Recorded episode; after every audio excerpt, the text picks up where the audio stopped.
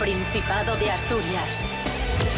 En directo para el mundo entero. Aquí comienza Desayuno con Liantes. Su amigo y vecino, David Rionda. Hola, hola, muy buenos días Asturias. Hoy es jueves 1 de diciembre, ojo, 1 de diciembre de 2022, ya estamos en diciembre. En este momento, seis y media de la mañana, vamos a saludar al monologuista leonés Pablo BH. Buenos días. Buenos días, ya. Hoy qué contento estoy porque ya es diciembre.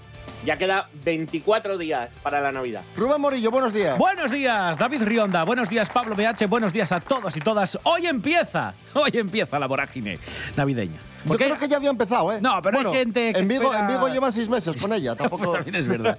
Que estaba el caballero rumboso. Sí, sí, sí.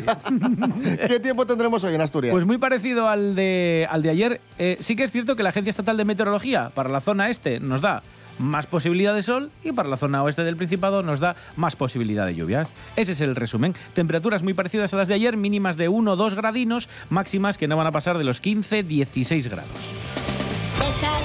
Con liantes, ay, lere, lere, lere. Desayuno con liantes, ay, lere, lere, lere. Desayuno con liantes, ay, lere, lere, lere. Desayuno con liantes, ay, lere, lere, lere. Primera noticia del día.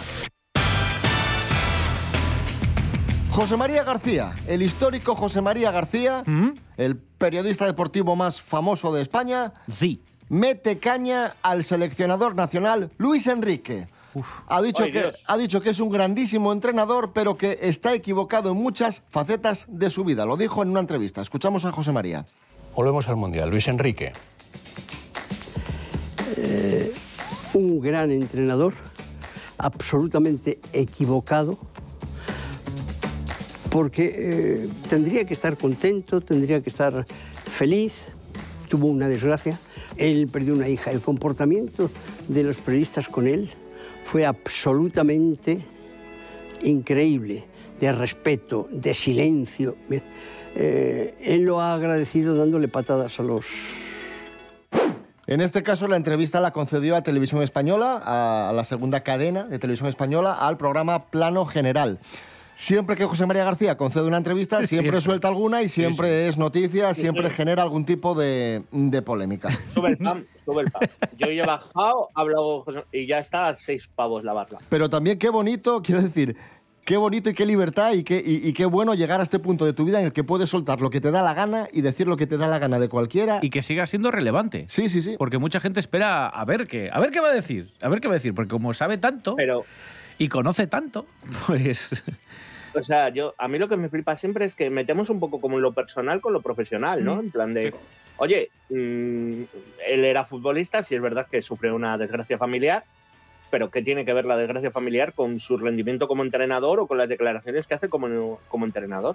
Yo O sea, creo que nosotros José aquí María, somos una bellísima persona, pero luego cuando salimos a la calle somos horrendos. José María yo creo que se refería más bien a su trato, a su relación con la prensa, Sí, sí, a sí. su forma de encarar, Sí, bueno. a, a su forma de, de gestionar un poco los medios y, y- y de, de estar de cara al público. lo dice claramente. Yo creo que es por eso. Dice que está Y ponía, y, ponía como, y ponía como ejemplo de, de- de- de cómo se deben hacer las cosas a Vicente del Bosque. Sí, es verdad que luego hablaba muy bien. Decía, un señor. Le pedían una descripción de Vicente del Bosque y decía, un señor. Sí, sí, sí. Bueno, le preguntaron por muchas otras verdad. figuras relacionadas con el fútbol. Eh, también le preguntaron por Florentino Pérez y os podréis imaginar que bonito no le dijo. ¿no? Hombre, claro. La verdad es que no. Pero bueno, Voy a lanzar una pregunta A vosotros y a los oyentes. ¿Cuál es vuestro seleccionador español favorito? Javier Clemente. eh, no, yo Camacho. Por aquello de cuando nos robaron el mundial aquel o europeo, no sé qué era. Ay, sí, que sí, tengo sí, una sí, imagen sí. de Camacho con que tenía las que, que le sudaban los sobacos mucho al prove iba siempre con camisetas azules Joder, a ver tiene- lleva las blancas o camiseta negra no sé Yo, Javier Clemente, porque salir a jugar contra Islas Feroe con siete defensas es de genio. Ay, pues yo me voy a quedar con. Ay, ¿cómo se llamaba el señor este mayor que se le movía la dentadura? Luis Aragonés. Eh, Luis Aragonés. José María García, buenos días.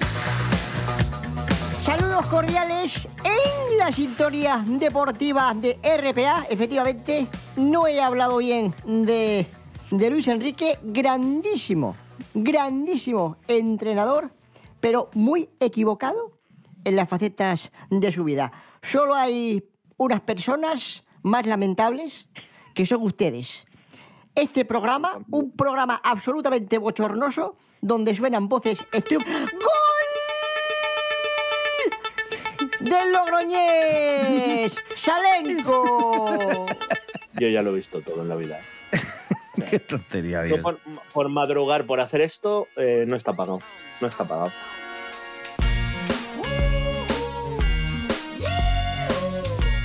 Desayuno con liantes. Síguenos en Instagram, arroba desayuno con liantes. Continuamos en Desayuno Coliantes en RPA, la radio autonómica de Asturias. Una mujer se hace viral por tener 12 hijos y decir que desea otros 5. ¡Hala! Nada, lo normal. Sí, bueno, esta mujer en redes sociales eh, se identifica como Cluther Mother Cluther y Mother. se ha caracterizado y se caracteriza, se ¿Cómo, cómo, caracteriza cómo, eh? Mother. Mother. Sí, es un poco chiquito, ¿eh? Eh, Bueno, y esta mujer se caracteriza por enseñar en sus redes sociales lo normal de su vida con sus 12 hijos, una tarea nada fácil para una pareja. Y aunque la mujer causa admiración por una parte de sus seguidores, en los últimos días también ha recibido bastantes críticas por una confesión que ha hecho en TikTok en concreto. Y es que ha dicho, en realidad, ¿Puedo tener cinco más de estos pequeños? Y es una pregunta que ella lanza a sus seguidores. Con lo cual serían 12 y 5, 12, 13, 14, 15, 16, 17 chiquillos. A ver, por poder. Sí, hombre, por poder, claro. Bueno, por poder puedes tener Por 56. poder claro. puede, pero, pero Claro, no claro. sé yo, ¿eh? Bueno, si los puede mantener. Esta mujer, vamos a ver, vamos a ver, esta mujer tiene ya 12 hijos y quiere tener otros 5. Eh, Luis Enrique, ¿cómo gestiona? otra vez. Luis Enrique, un entrenador. mag- ¡Gol! Del Sporting, marcó Kaiku. Joder, habéis tenido aquí a José María García y no les habéis preguntado si alguno de los niños ha sido de penalti. Me parece muy mal. ¡Gol! Del Oviedo, marcó Jokanovic. ¿Vais a estar así todo el día? Quiero decir, o sea, esto, esto va a ser. Joder, qué poco nos conoces.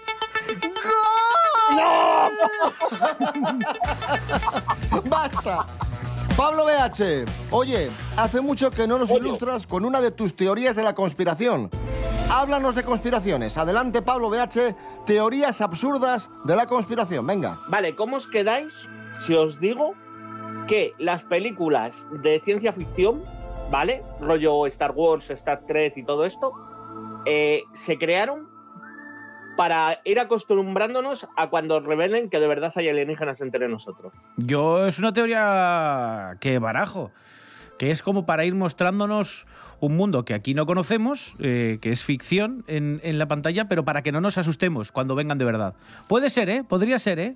Sí, sí. O sea, es que desde la llegada al hombre en la luna, el número de películas de ciencia ficción aumentó exponencialmente. Quiero decir, mucha gente piensa que fue debido a que, claro, como ya habíamos llegado a, otro planeta, lo siguiente sería Marte, la galaxia, el no sé qué, y por eso pues eh, había como una ansia de ciencia. Pero no, no, en realidad es que como ya tenemos contacto con los alienígenas, como bien dice el colaborador que de vez en cuando escuchamos aquí, bueno, colaborador, eh, pues nos están preparando. Por eso ET da buen rollo, o, o lo que sé, Giz- Gizmo, que no es un alienígena, pero también guay, Alf, Alf, molaba, eh, los Predators, que tienen sus cosillas, pero bueno, hay que quererlos. Así que eso, eh, en realidad todas las pelis de ciencia ficción que veis están preparándonos para cuando por fin se, revele que los reptilianos llevan aquí mm, chopocientos mil años. ¿Cuál es vuestro alienígena favorito de las pelis? Jar Jar. Bueno, está bien. Yo te diría que Alf, que fue una de mis series favoritas de niño. Y ET, lo que pasa es que lo paso muy mal, porque si pones la película acabo llorando. O Jorge Sanz en El Inquilino, No, que por también, favor, no. que, No. que también era, era un extraterrestre. No hace falta, no. no. Es verdad, eso, eso sí que nos preparó, pero para muchas otras cosas de la vida, no solo para. Pues así están las cosas. Ponemos música a este jueves 1 de diciembre de 2022, un clásico de los 90, Joyride de Roxette.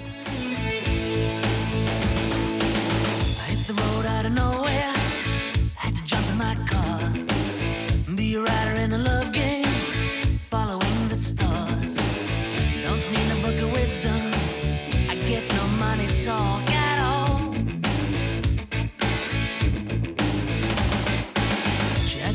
pero no.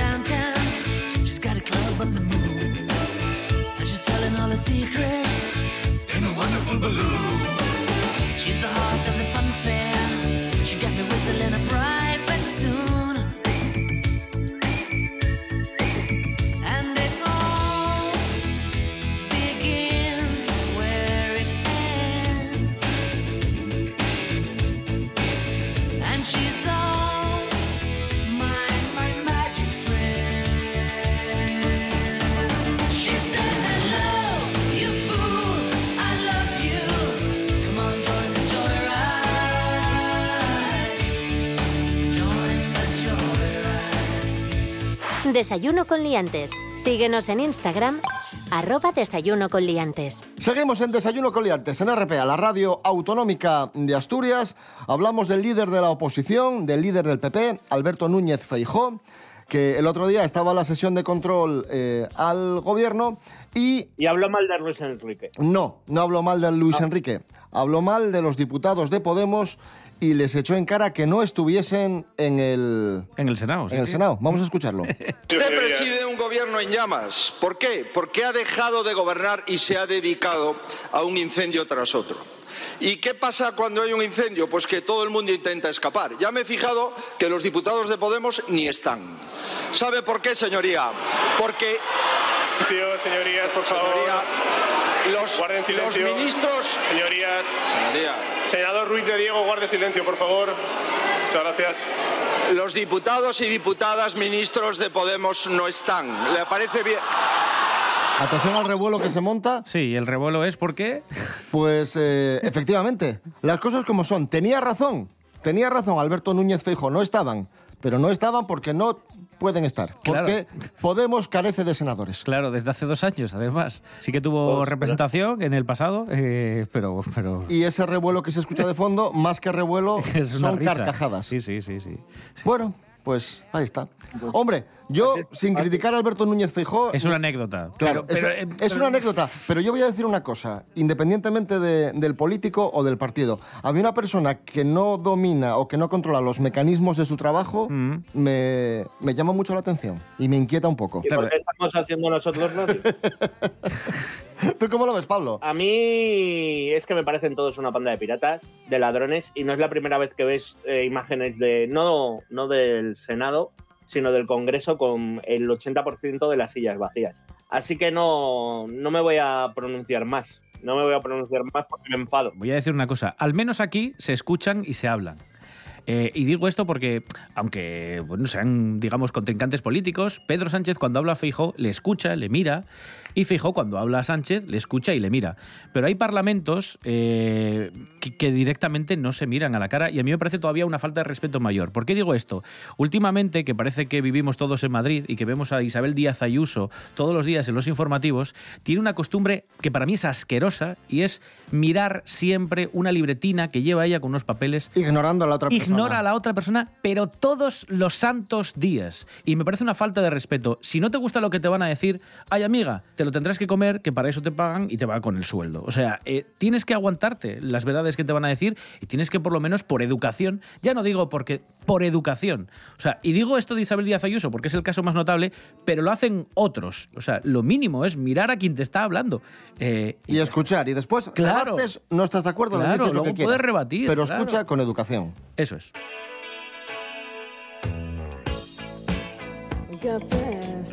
Y continuamos hablando de política en Desayuno Coliantes. Nos vamos a Brasil.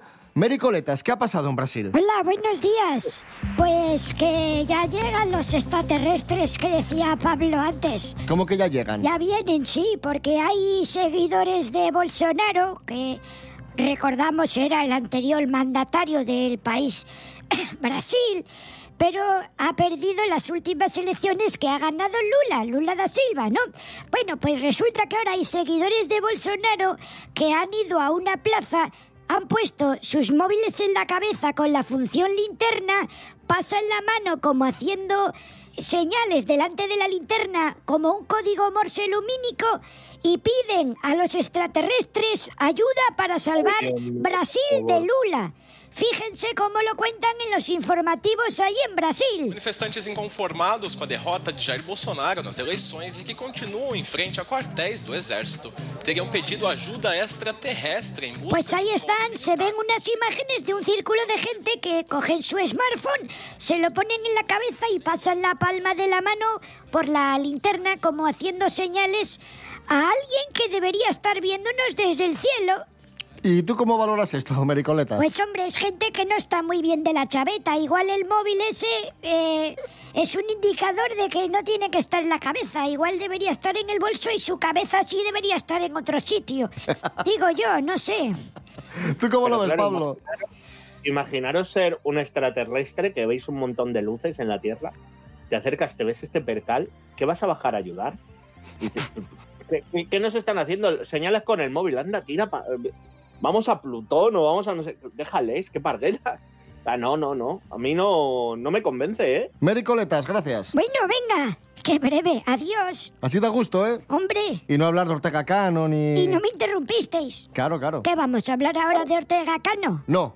Ah, Oye, ¿los extraterrestres tendrán semen de fuerza? Todavía mi semen es de fuerza. Vamos a hablar a continuación de un cineasta español que falleció un día como hoy de 2009 y lo vamos a hacer con Miguel Ángel Muñiz, Jimmy Pepín. ¡Jimmy Pepín! Jimmy Pepín. ¡Bravo, Jimmy! Jimmy Pepín. Jimmy Pepín.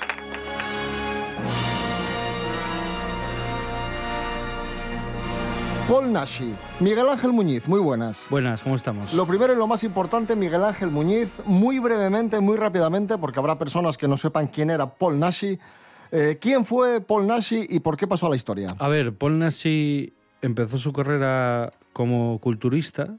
Fue uno de, de los primeros campeones de alterofilia así célebres, yo creo, sobre todo españoles. Y luego, pues ya en los años 60, sobre todo, eh, salta al, al cine ya como protagonista y se hace famoso por interpretar pues monstruos eh, del cine clásico, ¿no? Pues o de la literatura, pues eh, el, el Drácula, la momia, el hombre lobo, que es el más emblemático suyo, ¿no? Y, Y además un, un tío muy vinculado a Asturias. Sí, a ver, él tenía, aparte de que sus personajes tenían, o él intentaba siempre hacerles alguna vinculación histórica pues con el norte de España, o pues eso, por Galicia, Asturias. También era una tierra muy querida para él. Tiene... Aunque bueno, esto es un poco así controvertido porque tampoco está del todo demostrado, pero parece ser que tiene algún ascendente que, que era asturiano, ¿no? Una tierra, sobre todo Cantabria y Asturias eh, eran las zonas más, más emblemáticas para él, ¿no? De hecho, él rodó una película, Los Cántabros, una película histórica que era deleznable, pero bueno, que ahí está, que la hizo. Los Cántabros ahí con rollo romano, pero en Cantabria y tal. Y hoy vamos a hablar de la primera película que dirigió Paul Nashi. ¿De qué película se trata? Pues es una película de, de mediados de los 70 que se llama Inquisición. Está también Paul Nashi en el, como autor de- del libreto y de- del guion de la película. Y bueno, esta película es bastante interesante porque estéticamente está bastante cuidada. Bueno, lógicamente tenía un equipo técnico bastante, bastante bueno, pero es una recreación histórica, en este caso pues la Francia del siglo XVI. Y bueno, esto gira un poco en torno, como su título indica, ¿no? Pues a un inquisidor, un personaje que se llama Fossi, que bueno, se dedica pues por, por los pueblos, ¿no? Pues luchando contra lo que él cree que son herejes y apóstatas y personas que están demonizadas de alguna manera, ¿no? Brujas y demás. Y entonces, bueno, en uno de los pueblos pues encuentra a una, una chica joven que le llama la atención, Catherine se llama el personaje, y entonces como que se enamora de, de ella entonces empieza a actuar de unas maneras un poco extrañas, ¿no? Para sus compañeros inquisidores. Y entonces, bueno, pues es un poco el cómo, cómo se actuaba en aquellos tiempos, ¿no? Un poco el día a día, la vida de- del, clero y, de la gente del campo y demás, la gente más humilde y más analfabeta y bueno, este tipo de problemáticas. Y la verdad es que la película, para ser la primera, la primera aportación de Polnacci en la dirección, ya te digo, yo creo que está muy cuidada, fotográficamente está muy bien hecha, eh, tiene unos colores así muy vivos, muy intensos. Luego tienes también el reparto de gente que aunque era joven, pues era bastante buena, ya como Mónica Randall, por ejemplo, o como Tony Sbert. También sale por ahí Juan Luis Galiardo, también muy joven. Antonio Casas, que también era un secundario muy emblemático, Ricardo Merino también, muy famoso. Digamos que por un lado cogió un reparto joven, eh, pero sólido, y luego gente así un poco más experimentada, más mayor, pero que también era solvente, y luego, ya te digo, el, el aspecto estético está muy cuidado y choca, bueno, choca entre comillas, pero sorprende porque luego en películas posteriores, sobre todo ya de finales de los 70 y primeros 80, eh, las películas que hace en muchos casos son productos como bastante descuidados en la estética. Lo que es curioso es eso, que los referentes, las pasiones eh, de, de esta gente que es admirada se denostan en muchos sitios, por ejemplo aquí en España, pero sin embargo se, se venera al que, al que recicla eso, ¿no? Que es curioso, es curioso, en plan, ah, mira esto qué bueno de Kill Bill, mira esto qué bueno en esa película, ya, pero esto es una copia de esta otra película. Ya, pero es que eso sale no sé quién, ah, es española esta, ah, ya, pero eso... Quiero decir, que, que hay todavía como un cierto catetismo en ese sentido, como de, de decir, bueno, como es de aquí y es de esa época, es como que se echa por tierra, ¿sabes? Aunque luego siempre, bueno, lo típico, ¿no? Nadie es profeta en su tierra, pues bueno, tiene que venir alguien de Los Ángeles a decirte, no, no, si esto es acojonante. Pues ahí está, rendimos homenaje a Paul Nashi recomendando la primera película que dirigió, Inquisición. Miguel Ángel Muñiz, muchas gracias. Venga, chao. Música asturiana para este jueves 1 de diciembre de 2022. Alfredo González, Un Océano Entero.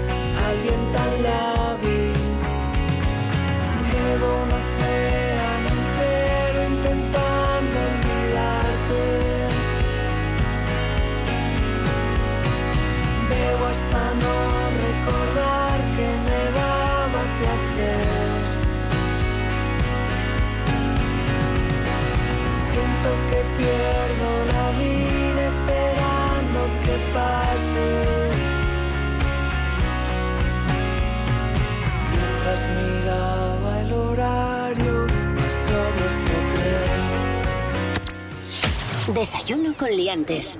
Seguimos en Desayuno Coliantes, en RPA, la radio del Principado de Asturias.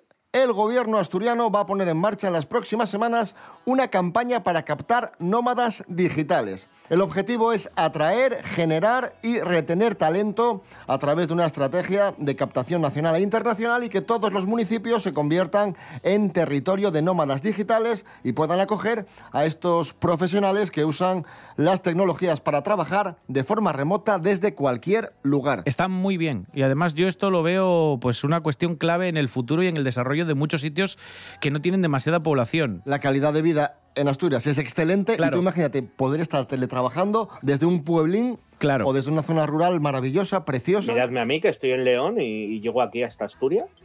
¿Habéis visto? Con- con- yo soy un nómada digital. Bueno, que tú estés me- con nosotros remotamente, no sé si considerarlo una ventaja de la tecnología o una desventaja. Bueno, pues que se emita esto a las seis y media de la mañana, pues a ver. ¿sabes? Serapio Cano Bayer, buenos días. Hola, buenos días. Anda, y ahora día- este payaso, menuda mañana me estáis Uy, uy, uy, lo que ha dicho. Perdone. No, no, no, no ha dicho nada, tranquilo, tranquilo. ¿Qué me ha llamado No, este, no, este no. De verdad? No, nada, no ha dicho nada. No, no. Profesor, profesor, eh, agenda cultural. Bueno, rápidamente les traigo para hoy, Y sin interrupciones. jueves 1 de diciembre. Es que siempre le molestamos. tío. Eso es verdad, sí. La verdad que sí. En el cine del Centro Niemeyer de Avilés.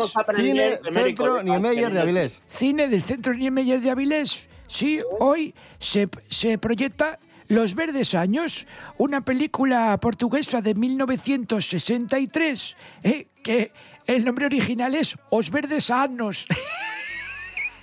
y cuenta la Lisboa moderna desde los ojos incrédulos y escépticos de dos jóvenes que se van al pueblo para buscarse la vida. Bueno, ahí les ¿Y esa dejo- película dónde podemos verla? en el centro Niemeyer, que tiene un cine chiquitín, allí en el edificio planito este. ¿Y a, así. y a qué hora? Pues es, dame un segundo que lo acabo de perder.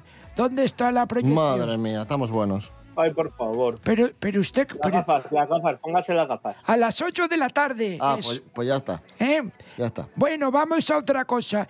En el Centro Cultural Ballet, esto es en Piedras Blancas, eh, hoy a la misma hora se va a celebrar la Gala del Deporte de Castrillón, ¿vale? Que tiene lugar en el Ballet Centro Cultural y que reconoce anualmente el mérito a los deportistas, clubes y entidades del municipio que después de la pandemia pues, pues han tenido mucha importancia en el municipio y después del parón de la pandemia es la primera gala del deporte que se va a celebrar en Castrillón después de ese, de ese hecho.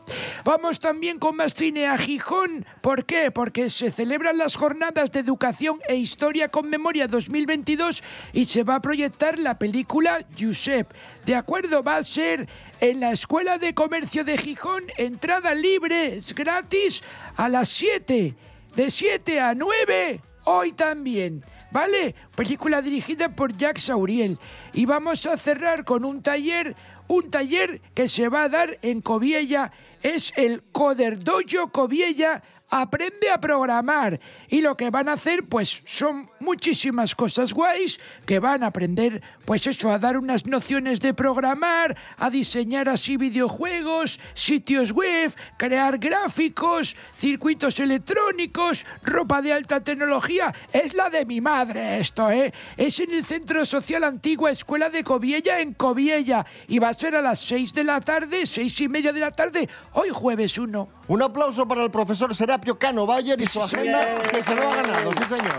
Gracias. Profesor, Gracias. profesor, antes de irnos, una canción. Eh, ¿Podemos poner la sintonía del equipo A? ¿O Ay, no? para- sí. para irnos. ¿O no será demasiado comercial? Bueno, anda, pues venga, ponme Phil Collins, Something Happen on the Way to Heaven. Por cortesía del profesor. Gracias, profesor. Venga, adiós. Adiós. Amigos, amigas, hasta aquí Desayuno Coliantes. Volvemos mañana 2 de diciembre a las seis y media de la mañana. Rubén Morillo. David Rionda. Hasta mañana. Hasta mañana. Pablo BH, gracias. De nada, de nada, como que yo esté en el programa es un milagro y no sé qué, pues nada, hala. Pasad feliz Navidad. Uy, feliz Navidad. Disfrutad del día, Asturias. Hasta luego.